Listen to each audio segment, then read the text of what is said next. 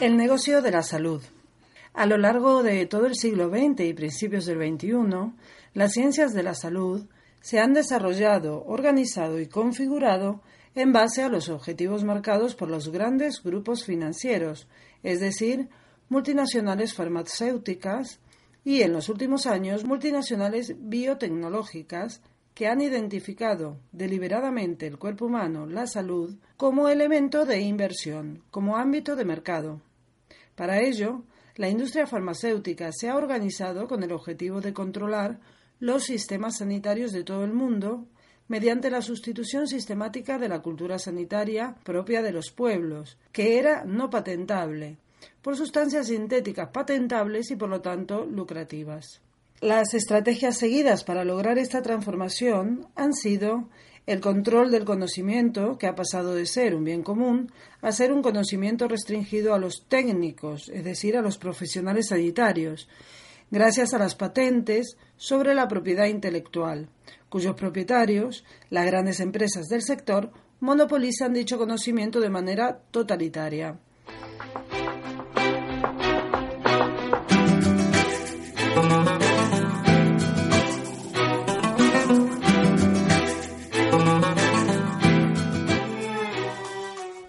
A través del control sobre los sanitarios, medios de comunicación, políticos, gobiernos y organismos internacionales, a través de prácticas de lobbying,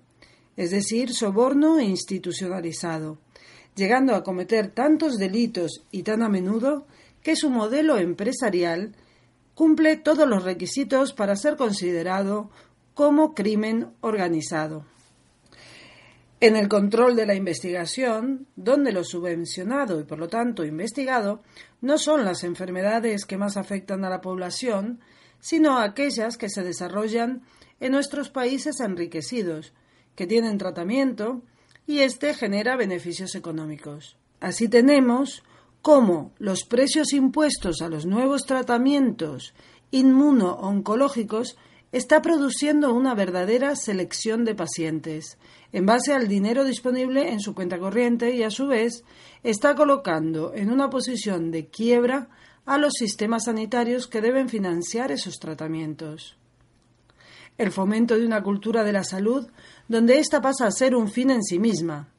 Se medicaliza la vida, se generan artificialmente nuevas enfermedades, se palian síntomas se perpetúan tratamientos en aras a mitigar unos supuestos factores de riesgo, lo que le da al mercado farmacéutico un nicho casi infinito de pacientes suplicando medicinas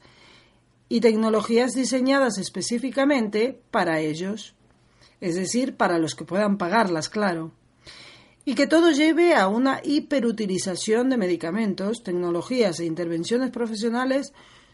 súper especializadas que conduzcan a la ruina de, a los sistemas sanitarios.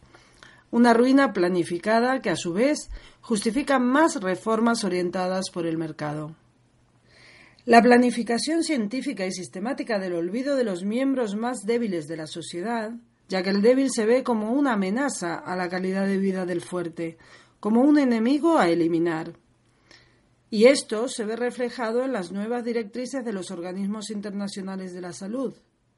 condicionados cada vez más por intereses privados que han pasado de proponer como objetivo la salud para todos a plantear objetivos parciales en aquellos que se sometan a condiciones económicas, medioambientales y de control demográfico.